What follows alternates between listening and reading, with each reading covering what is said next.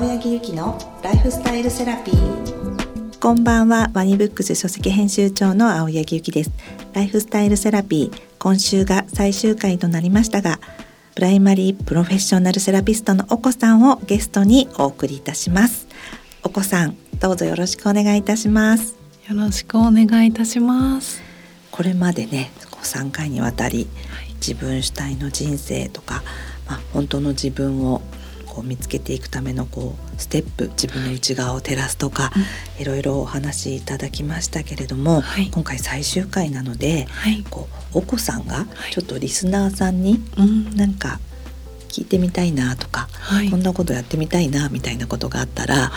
教えていただいていいですか？はい。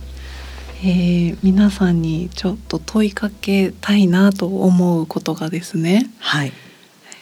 皆さんの人生でどんな人に出会いたいと思いますかという問いかけなのです。自分の人生でどんな人に出会いたいか、はい、それを今ちょっと考えて見る時間に、はい。人生は出会うことのいろんな連続だと思うんですね。はい、ご自身が望む人にこう出会っていくっていうのを考えた時にその出会ってみたいなって思う人に出会う自分ってどんな自分なんだろうっていうことを考えられてみる？まずは自分がまず出会いたい人っていうのをまずこう考えてみて、うん、そうかそしてその出会いたい人に出会う自分。でどんな？自分なんだろうっていうふうに考える、うん、そしてもしかしたらその出会いたいって思ってる人こそがもしかしたら自分自身なのかもしれないっていうところもちょっと考えて見られるとすごく面白いかなというふうに。自分自身が出会いたい人は、はい、もしかしたら自分自身なのかもしれないってなんか絵本のようなリピートしていますけど私もこうすごいしみ入るようにこう絵本を開くような感じで、はい、今お子さんのお話聞いていましたけれども、はい、それってとっても素敵なことですね。そうですよね。自分が出会いたい人が実は自分自身だったなんて思ったら、はい、えー、でも皆さんもどんな風に考えられた？どんな人とかってもしかしてね個人的な固有の、こんな人とか、この人とかいうのがいらっしゃったかも。しれないですけど、はい、そんな人に出会う自分ですね。そしたら、うん、そうです。そしたら例えば元気ですっごいエネルギッシュにその人に会ってみたいと思うかもしれなければ、はい、それはすごくエネルギッシュな自分っていうことが、はい、その人が輝くてる自分、そうですね。心の奥底で出会いたかった人っていうことですものね。そうなのです。これは真相のお話にしてもさらにまた深い感じの。そうですね。でも私たちは、はい、そのこの私の解放ガイドの中でも、はい、少しずつ少しずつ目に見えないこう潜在意識というところを照らしながら自分に気づくっていうことでもあるので、はい、それは新たな自分との出会いだったりもする。そうした中で、本質的な自分っていうのは本来ものすごく素敵な自分なんじゃないか。今自分が思っている自分以上に、うん、そうです、うん、そのこの本の中にも今自分が認識できてない何かを認識しようとした時に怖いと感じたりとかまだ未確認な何かを見ることに対してのちょっとしたこの体の緊張みたいなのがあるかもしれないですがそれはものすごく素敵な出会いであるっていうそのまだ見ぬ世界というかまだ自分が知覚認識できてない世界というものは怖いものではないくてそこにいるのは自分自身であっててとっても素晴らしい自分がそこに待っているっていうこうある意味での負の先入観ではなくて自分を知るっていうその好奇心的なプラスのイメージで入っていっていただきたいなという意味も込めましてなるほど。こういろんな場面で考えていかれると出会いっていうものがとっても素敵なものに自分との出会いもとっても素敵なものにこうこの本を通してもなっていかれるかなというイメージでございます。ありがとうございます。はいね、皆さんもそれをちょっと考えてすぐ出てこないよっていう方は、うん。まあそれを考える時間うん。もはい。どうだろうっていうのをはい。自分自身と会話しているようなはい。形になりますしね。はい。それ自身がそういうことをこうやっていて自分自身をこう知って本にもありますけど楽しんでいくこととかっていうのが、実はとってもすごい楽しい作業でうん、そうもう他人がどうこうというよりもうん。自分自身を楽しんでいくっていうことになるっていう。ことですよね。そうなのです。でも今お子さんから4回にわたって聞いたことって、うん。誰かがいなかったらできることとか何かがなきゃ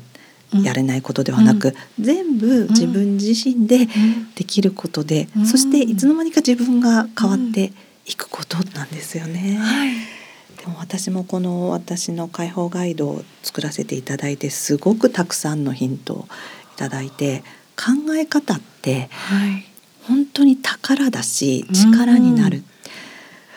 なんか本当に恥ずかしながらねお子さん私もポストクリップで糸の力とかも話させていただきましたし、私もあの他者には他者の幸せがあるっていうお子さんから教えていただいた考え方ってすごく自分の中の糧とか武器とかになってるというか、本当にもうよくあるお子さんがいろいろあって、なんか何かしなきゃいけない。なこの子がかわいそうだから先回りっていうけど、うん。その子が失敗する権利を奪っうんてしまっている、だから本当に他者には他者の幸せご質問にもあった方も、まあ、旦那さんがいろいろあって本当にこっちは共感したり心配したりするけれども、でも旦那さんは旦那さんの幸せうん。選ぶ権利があるって思うと、うん少し引いてみれたりとか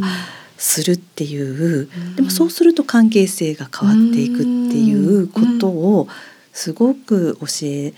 ていただいたのでそういうふうにこう持ってるとすごく今後生きやすいっていうとすごい簡単な言葉ですけど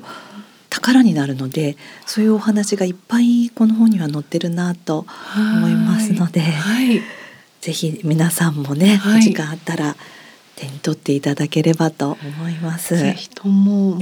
のすごく素敵なあの世界観をこの本を通して描かれているのですが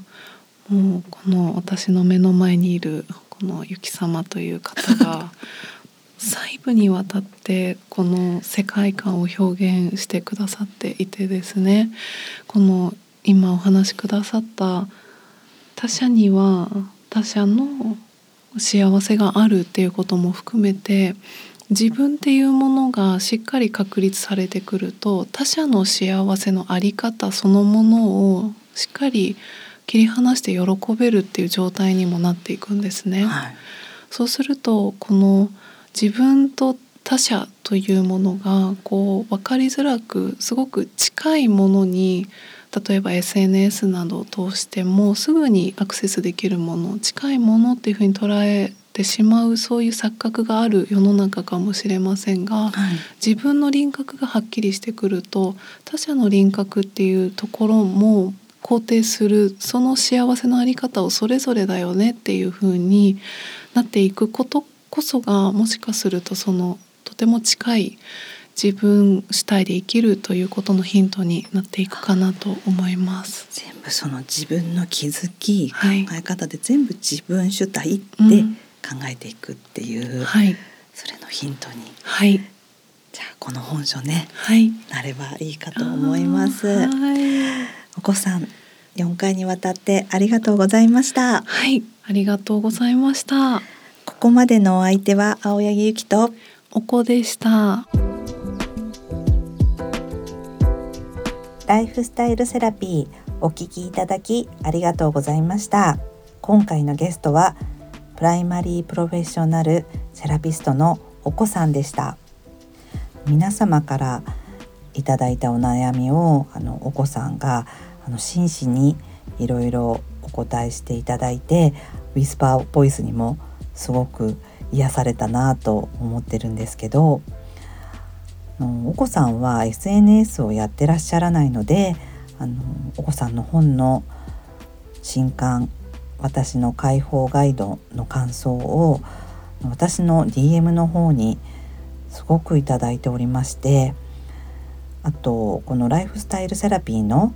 メールの方にもあのいくつか感想をいただいております。本当にありがとうございます。あのそこにはあの本当にこの本に出会えてよかったとかあと今自分の思っていることをどう思えばいいのかとかどういうふうに捉えればいいのかの答えがあってとても救われましたなどと書いていただいて本当に私もその感想をいただくたびにああこの本を時間をかけて愛情をかけてエネルギーを込めて作って世に送り出すことができて本当に良かったなと思っております。皆様ももし今なんか悩まれていたり気持ちがモヤモヤしたりこうちょっと自分に自信がなかったり人間関係に悩まれてる時は、ね、この本を手に取ってみて